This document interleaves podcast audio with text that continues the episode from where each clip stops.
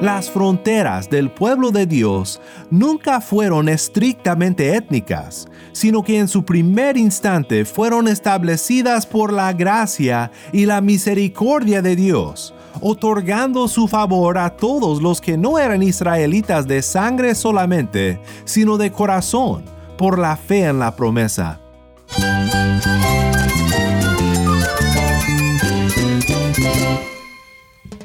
Cristo es mi todo. Cristo es el Rey del universo, es quien guía nuestras vidas. Él es grande y amoroso. Él es real. Solamente Jesucristo es nuestro Señor y Salvador. Es mía quien me fortalece. En Cristo Jesús hay esperanza, hay paz. Y nuestro Dios es un Dios de rescate.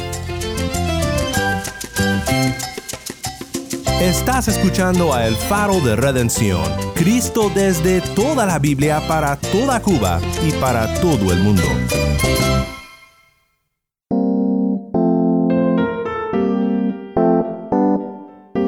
Mi nombre es Daniel Warren, gracias por acompañarme aquí en El Faro. Seguimos en nuestra serie titulada De Josué a Jesús. Josué o Yehoshua es el origen del nombre Yeshua, el nombre de nuestro Salvador. Y qué apropiada es esta conexión, porque Josué de muchas maneras muestra de antemano características de nuestro Cristo. Y no solo eso, sino que también encontramos profundas verdades sobre el Evangelio de la gracia de Cristo en los temas que trata este libro de Josué. Hoy nos enfocamos en un tema importante de una historia muy interesante en el libro, el curioso caso de los Gabeonitas y su astucia, que resulta en una maldición pero también una futura bendición. Si tienes una Biblia, busca Josué capítulo 9 y quédate conmigo.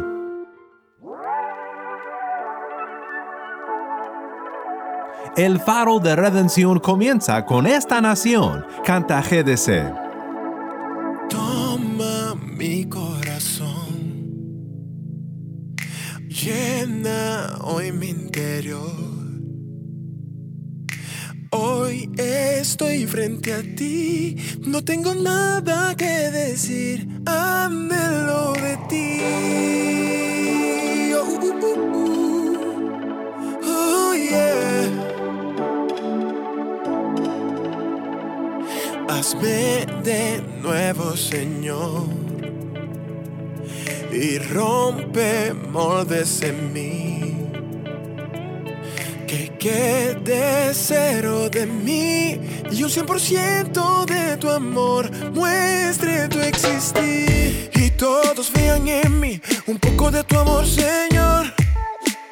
Que baste para llenar a toda mi nación, oh Dios. Y hoy delante de ti voy a declarar que es tan grande tu amor en esta nación.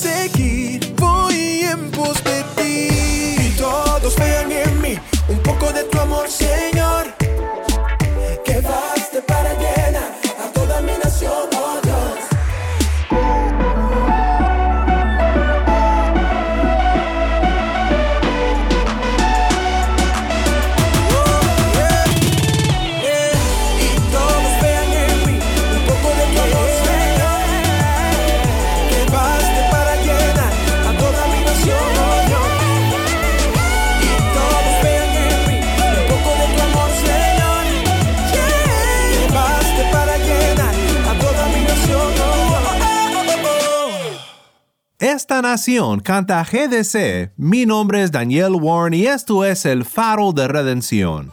Cristo desde toda la Biblia para toda Cuba y para todo el mundo.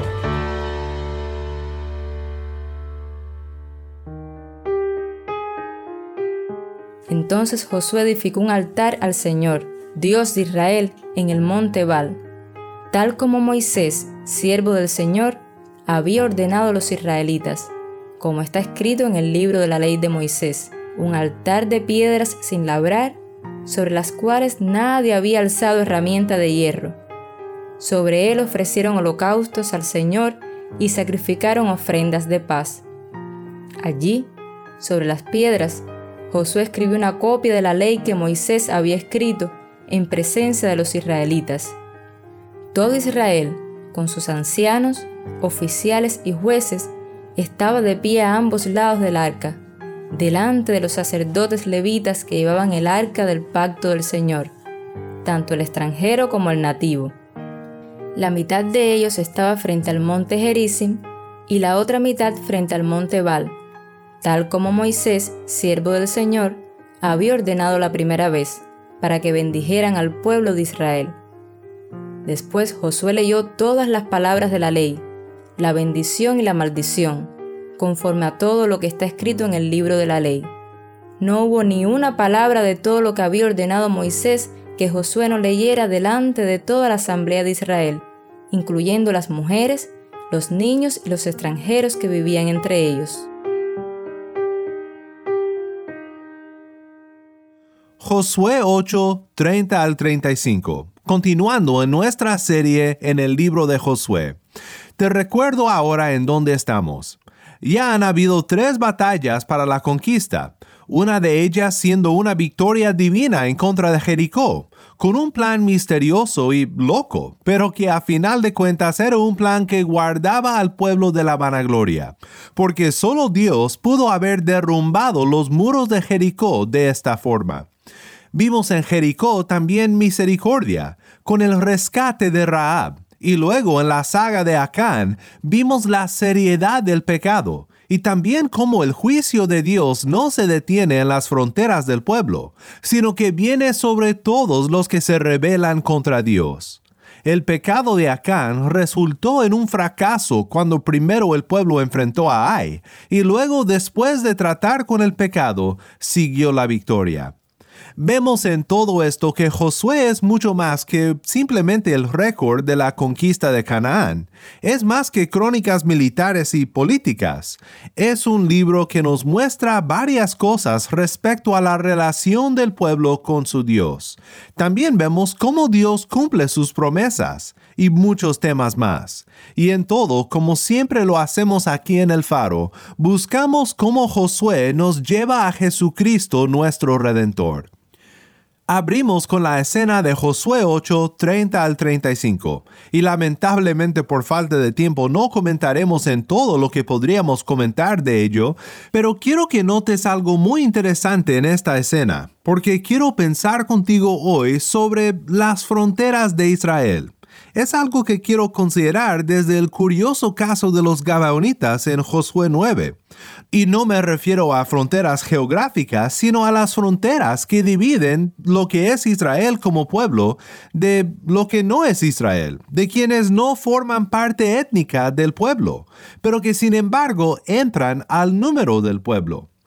Déjame explicar lo que te quiero decir. En la ceremonia o el servicio de renovación del pacto que acabamos de leer, quiero que notes conmigo quiénes están presentes en este momento tan íntimo entre el Dios de Israel y su pueblo. Josué 8:33 dice, todo Israel, con sus ancianos, oficiales y jueces, estaban de pie a ambos lados del arca delante de los sacerdotes levitas que llevaban el arca del pacto del Señor, tanto el extranjero como el nativo. Extranjero y nativo dice, por igual, ambos están reunidos para recibir la bendición de los sacerdotes. Los versos 34 y 35 recuentan cómo Josué leyó las palabras del pacto de Dios con su pueblo, junto con la maldición y la bendición del pacto. Y el versículo 35 dice, no hubo ni una palabra de todo lo que había ordenado Moisés que Josué no leyera delante de toda la asamblea de Israel, incluyendo las mujeres, los niños y los extranjeros que vivían entre ellos. Los extranjeros que vivían entre ellos, dice, también ellos reciben la bendición y son advertidos de la maldición del pacto. Aquí empezamos a ver que las fronteras del pueblo de Israel no son estrictamente étnicas. Hay más personas dentro del pueblo que solamente los descendientes de Abraham. Raab y su familia, y también su posteridad, se nos dice, vivían entre el pueblo hasta este día. Una cananita misericordiosamente protegida de la exterminación, recibiendo junto con su familia las bendiciones y las maldiciones del pacto. El curioso caso de los Gabeonitas continúa este tema. Esta pregunta, ¿quién es Israel? También quiero pensar contigo sobre otra pregunta muy importante y es la pregunta, ¿pero qué me importa?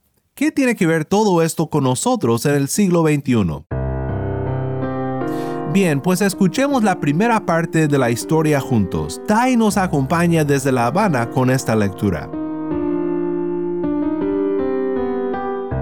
Y sucedió que cuando se enteraron todos los reyes que estaban al otro lado del Jordán, en los montes, en los valles y en toda la costa del mar grande hacia el Líbano, los reyes de los hititas, amorreos, cananeos, fereceos, heveos y jebuseos, a una se reunieron y se pusieron de acuerdo para pelear contra Josué y contra Israel.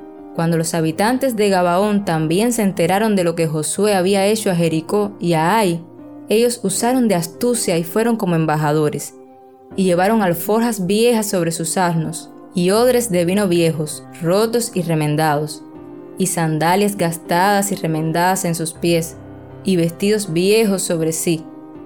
Todo el pan de su provisión estaba seco y desmenuzado. Vinieron a Josué al campamento en Gilgal, y le dijeron a él y a los hombres de Israel, Hemos venido de un país lejano, hagan pues pacto con nosotros y los hombres de Israel dijeron a los heveos, Quizás habitan en nuestra tierra, ¿cómo pues haremos pacto con ustedes? Respondieron ellos a Josué, Somos tus siervos. Y Josué les preguntó, ¿quiénes son y de dónde vienen?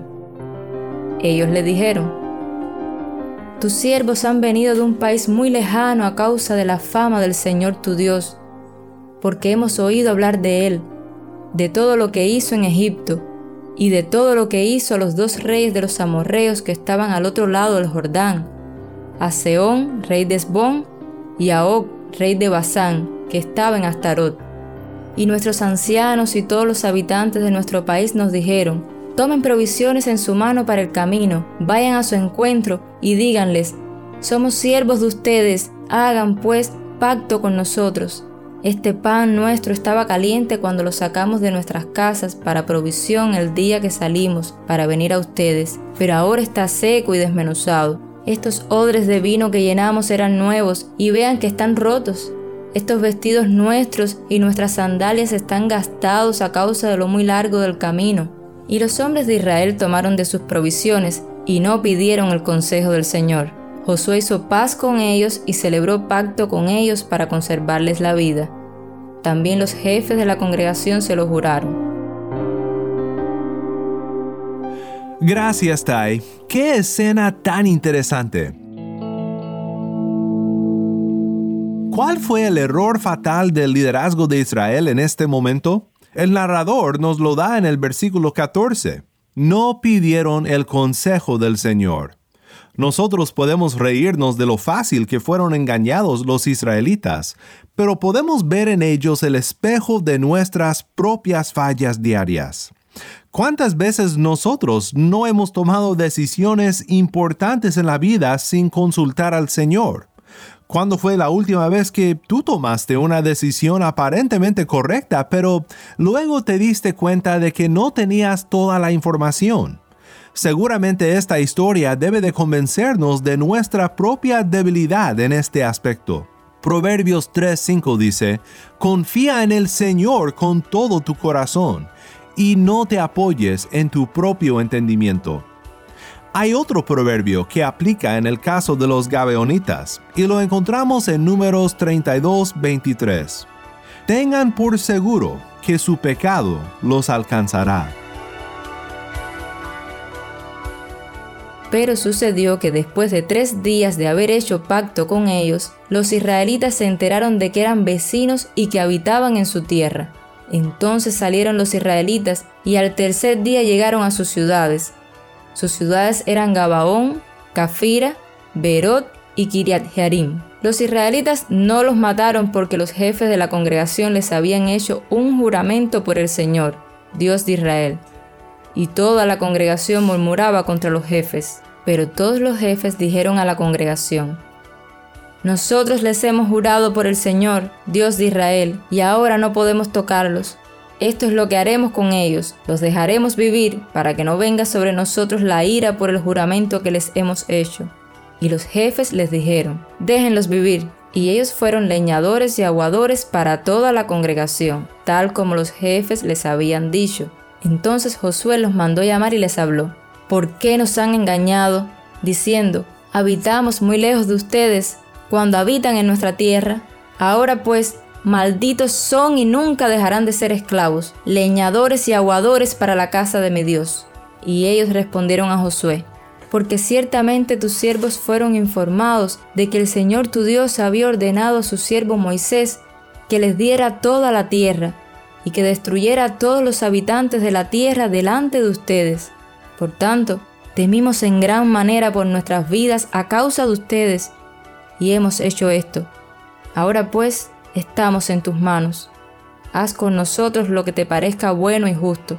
Y así hizo él con ellos y los libró de las manos de los israelitas, y éstos no los mataron. Y aquel día Josué los hizo leñadores y aguadores para la congregación y para el altar del Señor, en el lugar que él escogiera, hasta el día de hoy. Por haberse enredado en esta mentira los gabeonitas y por no haber buscado el rostro del Señor, el pueblo de Israel, en esta decisión tan importante, tenemos una situación muy complicada en el campamento de Israel. Dios había mandado a exterminar a los habitantes de Canaán, pero ahora el pueblo ha entrado en un pacto inviolable con toda una tribu de ellos. Podemos pensar que tal vez no haya sido válido el pacto, ya que fue basado en una mentira y ya que corría en contra de las claras órdenes de Dios, pero no fue así el caso. Fue un pacto hecho por juramento divino, y como tal no era algo que se podía tomar a la ligera. El pacto fue hecho en desobediencia, pero también sería desobediente transgredir el pacto. Los dejaremos vivir, dicen los jefes de Israel, para que no venga sobre nosotros la ira por el juramento que les hemos hecho. James Montgomery Boyce observa, la desobediencia no es ninguna solución para las malas consecuencias de una desobediencia previa, pero la obediencia muchas veces sí es una solución. Por lo menos provee las condiciones en las cuales Dios frecuentemente hace lo inesperado. Pues la mentira tiene sus consecuencias. Los gabeonitas son condenados a la esclavitud por su astucia y por su engaño. Josué los hizo leñadores y aguadores para la congregación y para el altar del Señor.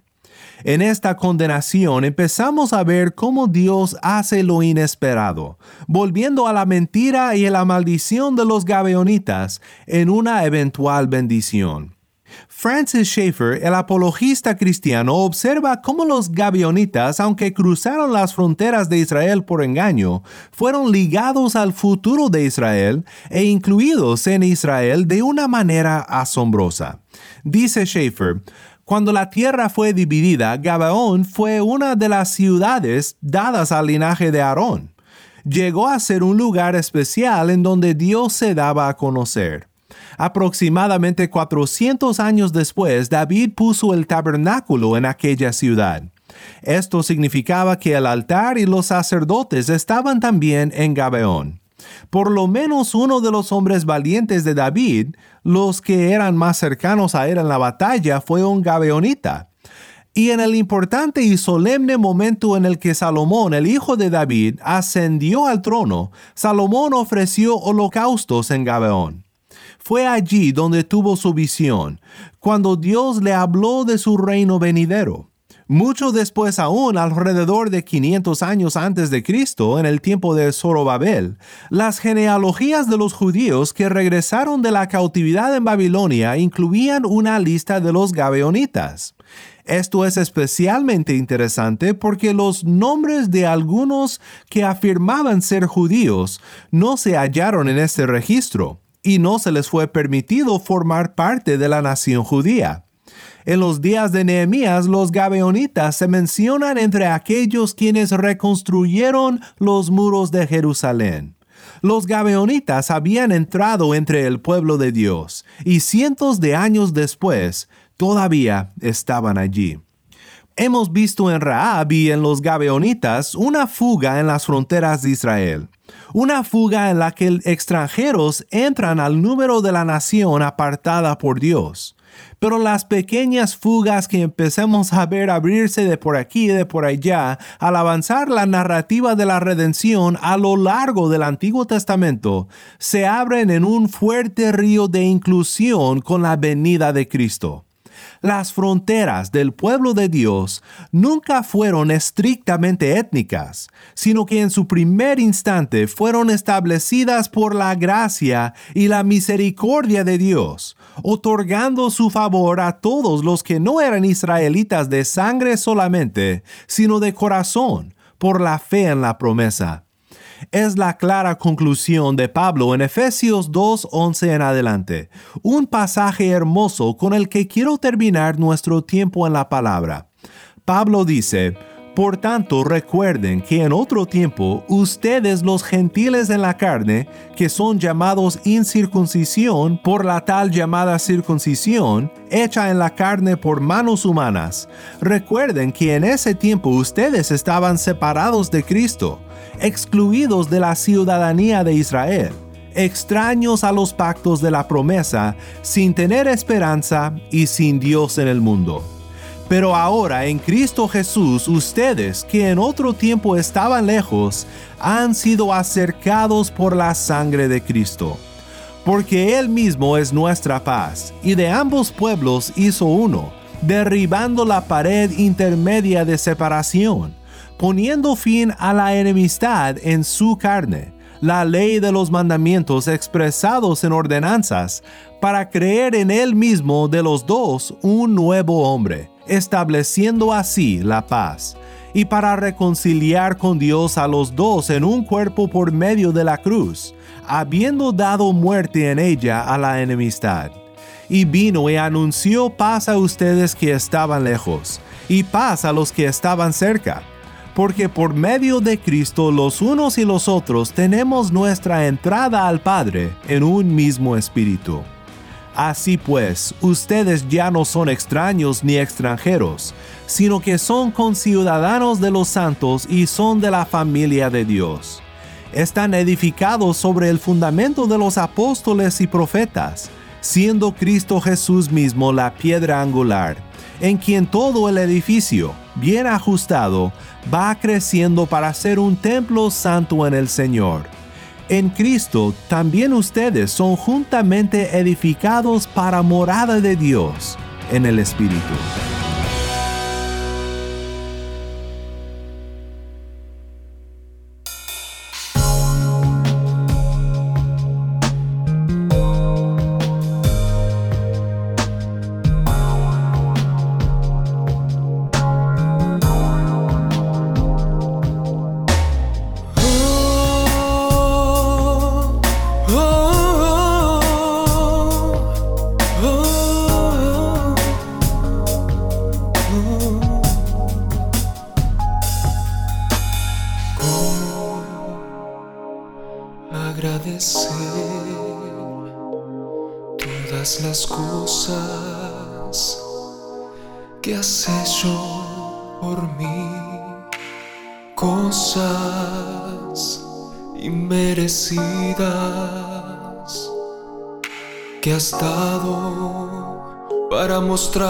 Tu amor por mí, ni las voces de un millón de ángeles expresarán mi gratitud. Lo que soy y lo que anhelo ser, lo debo todo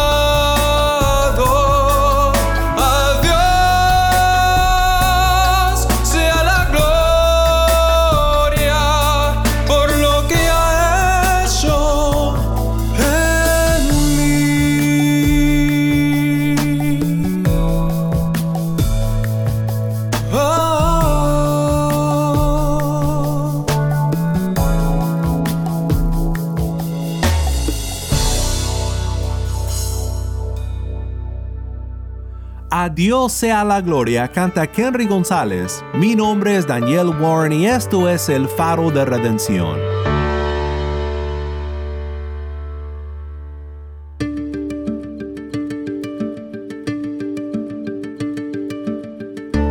Qué maravilloso es saber que en Cristo hemos sido unidos a la nueva humanidad que Él estableció en su venida y su sacrificio por nosotros. Que Él nos concede con los gabeonitas el privilegio de servir siempre en sus atrios, no como esclavos, sino como hijos del Dios viviente por la fe en Cristo, nuestro Redentor.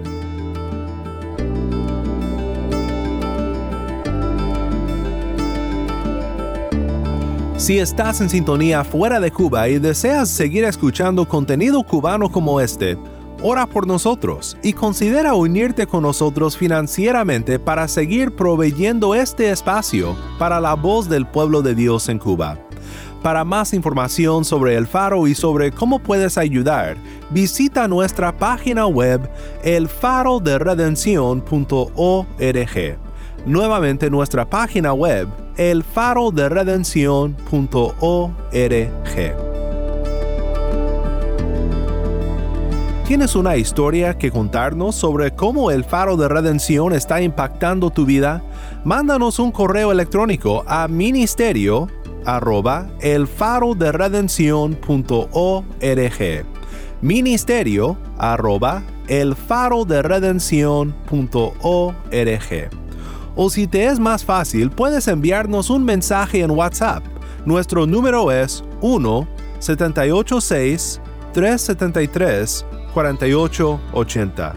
Nuevamente nuestro número de WhatsApp 1-786-373-4880.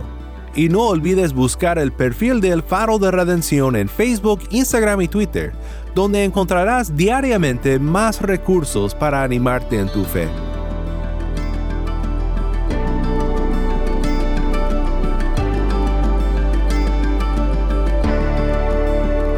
Mi nombre es Daniel Warren. Te invito a que me acompañes mañana en esta serie de Josué a Jesús.